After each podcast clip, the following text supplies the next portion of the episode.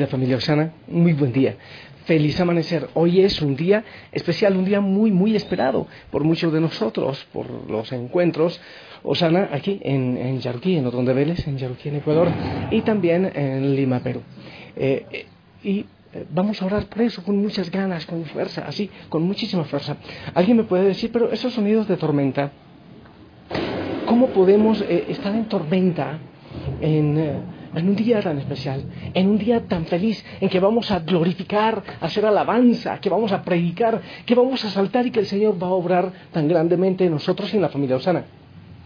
Claro, porque cuando nos reunimos unos, nos reunimos todos espiritualmente. Entonces podemos decir, pero ¿por qué? A ver, hay dos realidades que tenemos que vivir siempre. Esta es la realidad del gozo, del encuentro, de la fraternidad, del amor, de la paz, de la alabanza, de la sanidad, de la libertad.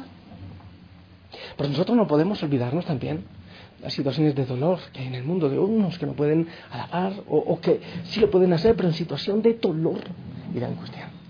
Entonces, quiero que para iluminar esta, esta realidad con la cual empiezo y pidiendo al Espíritu Santo que venga sobre nosotros, quiero eh, proclamar la palabra del Señor para ver qué será lo que el Espíritu Santo está queriendo decir por ahí con estos sentimientos, con esta realidad, con estos truenos, con los relámpagos y también con la esperanza de la alabanza de glorificar al Señor.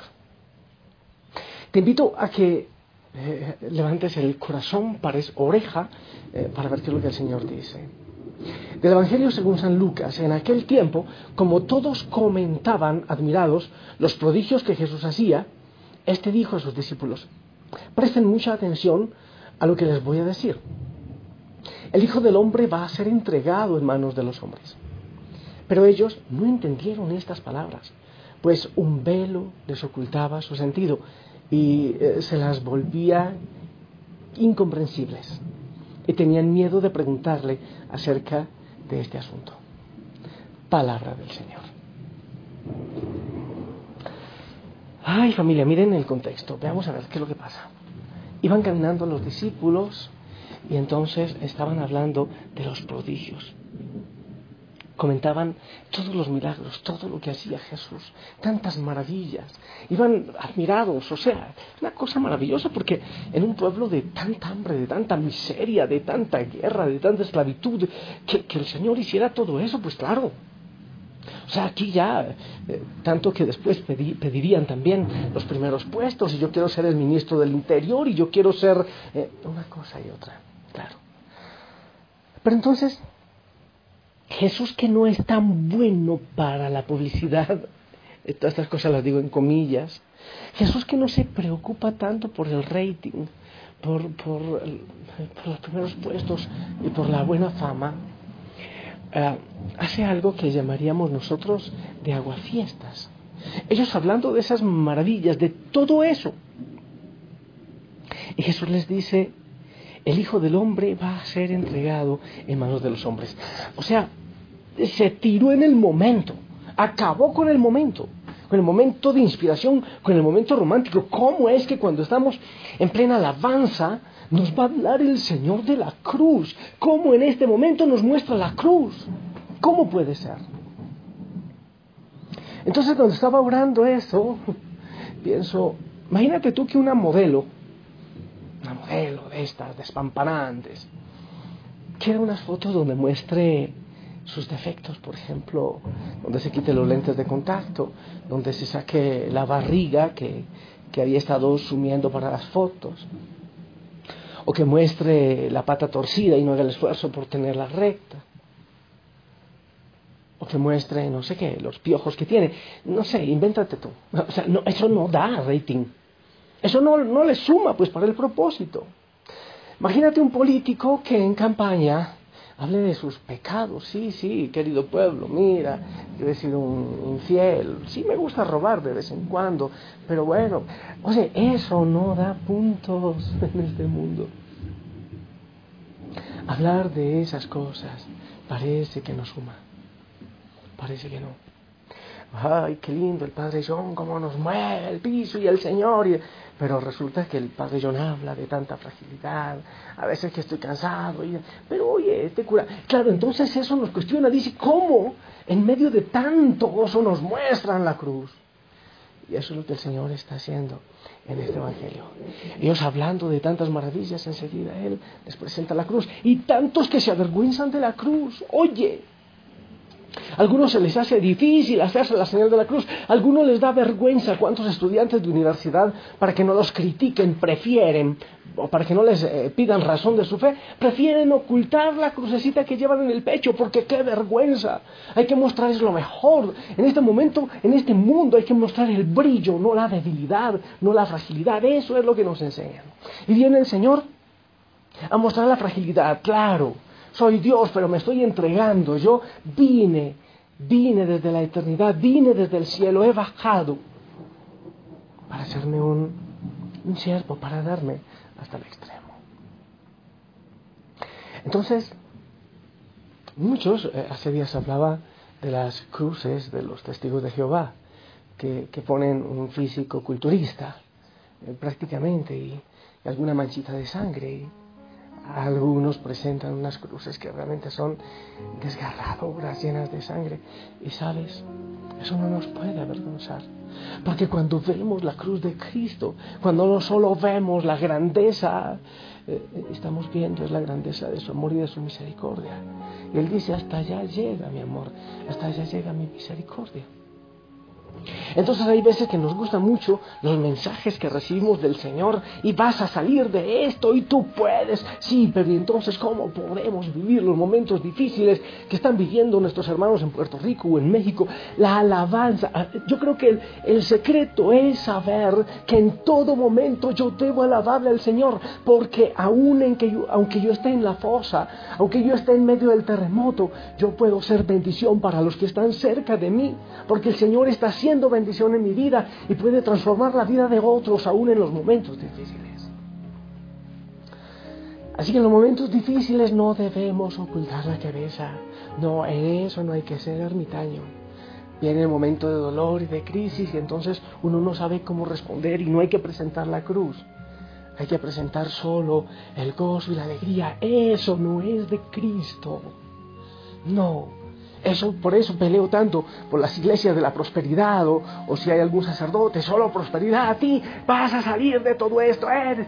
Sí, sí, muy bueno el triunfo, eso es verdad. Pero no puede haber un triunfo que no pase por la cruz, no puede existir. Piensa en la realidad de la vida, piensa en la realidad del matrimonio, piensa en la realidad de nuestra fe. No podemos avanzar si no es en la cruz. Entonces el Señor en muchos momentos que estamos en alabanza nos muestra la cruz. Y si en ese momento se acaba tu alabanza, es porque no era real, porque no era el Cristo real, es porque era un fantasma.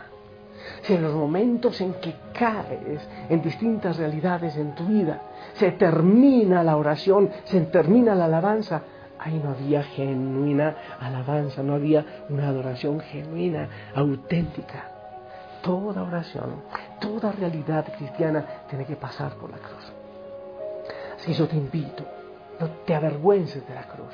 Sácala, ponte en, el pecho. No te avergüences de, tener fragilidad. No te avergüences de haber caído en pecado. Si realmente tienes arrepentimiento y crees que el Señor te puede sacar de esa realidad. Que no te dé vergüenza cuando sientas que todo no es perfecto en tu vida de cristiano. No esperes que las realidades difíciles pasen, se terminen para hablar del Señor. No esperes. Hay gente que me dice, pero ¿cómo puedo hablar de un buen matrimonio si el mío no está funcionando bien?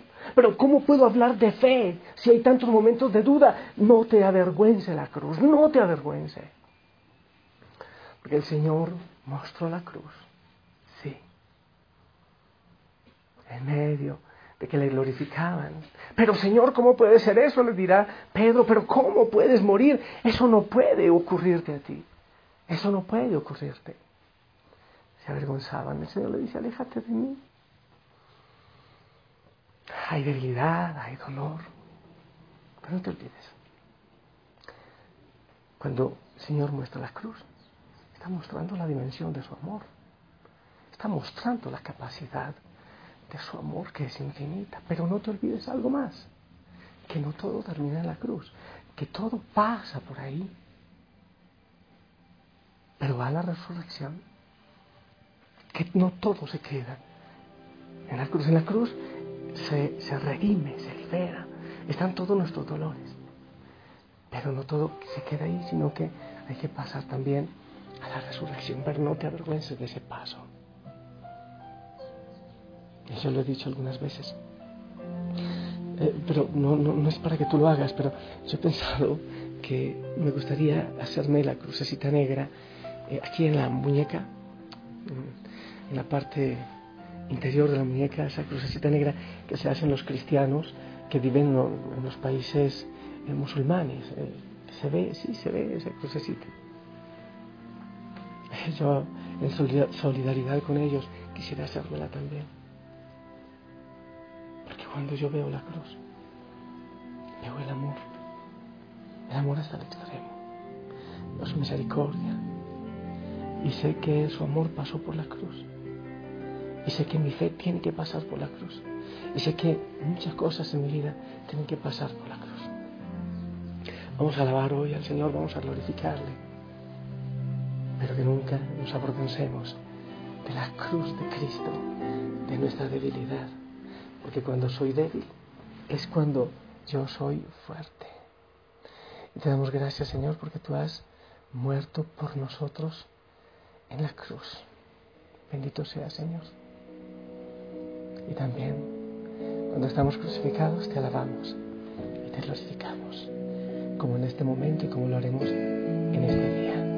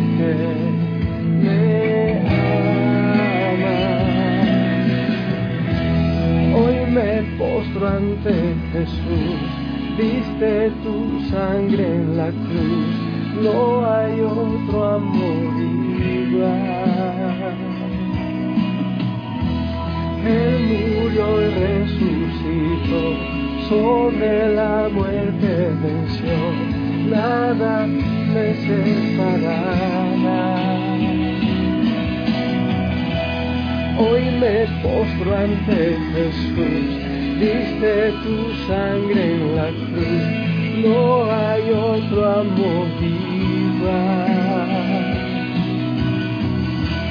Él murió y resucitó, sobre la muerte venció, nada me separará. Hijo, hija, cuando alguien sacerdote, un pastor, eh, en fin, alguien incluso de la familia Osana, se nota que todo es perfecto. Oh, Él es perfecto. No hay dolor, no hay pecado. No, no le creas. No le creas. Cuando se predica todo perfecto, se está ocultando la cruz. Y esa no es nuestra fe. Nuestra alabanza, nuestra adoración pasa por la cruz. Como el Señor, para darnos la salvación, para llegar a la resurrección, pasó por la cruz.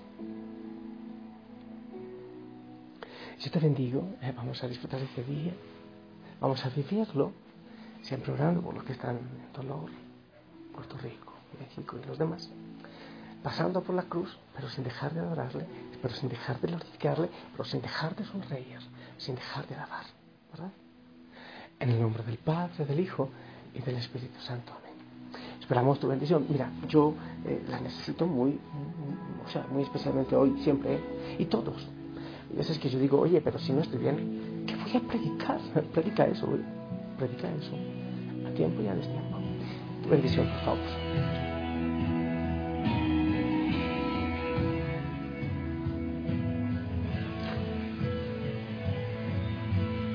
Amén. Puedes seguir orando, no te detengas. ¿eh? Eh, también pedimos la intercesión de la Madre María que nos acompañe en nuestros encuentros en Lima, aquí en Ecuador, eh, que nos bendiga y, yo también estuve al pie de la cruz. Una rosita para ella en este día. Sonríe, te amo en el amor del Señor, te envío un fuerte abrazo, rompe costillas y de este día de manera muy, muy, muy especial y no dejes de alabarlo, no dejes de adorarle. Si lo permite, nos escuchamos en la noche. Hasta pronto.